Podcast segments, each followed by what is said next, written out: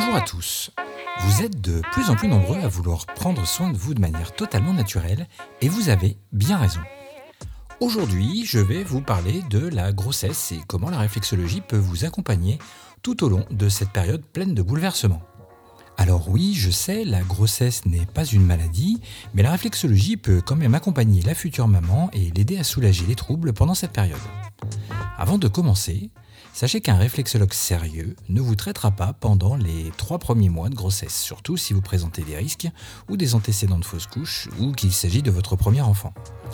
Les trois premiers mois étant cruciaux dans son développement, il est préférable de ne pas prendre de risques supplémentaires et de laisser au fœtus le temps nécessaire pour se développer correctement. Alors comme souvent ici, je ne peux que vous encourager à en parler avec votre médecin ou votre gynécologue et lui demander si, dans votre situation, il vous autorise à prendre un rendez-vous réflexologique.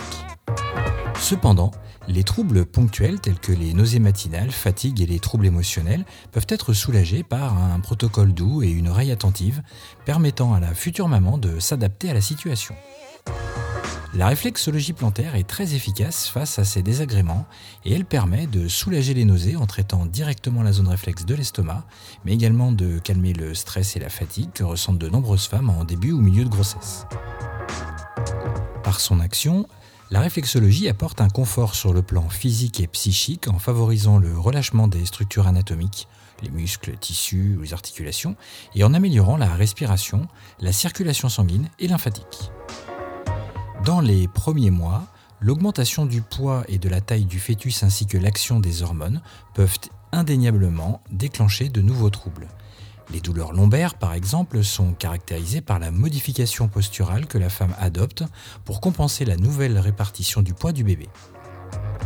L'apparition de varices, d'hémorroïdes, le manque de sommeil provoqué par la difficulté à trouver une position adéquate sont autant d'exemples que la réflexologie peut soulager sans apport médicamenteux.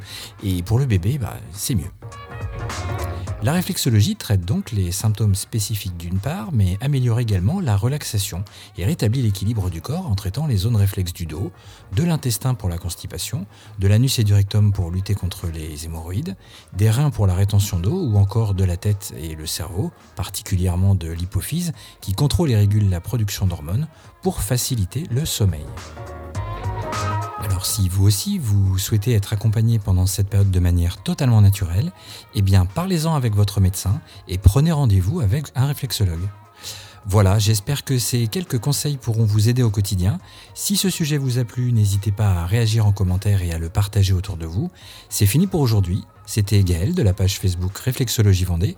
On se retrouve très vite et surtout, en attendant, prenez soin de vous.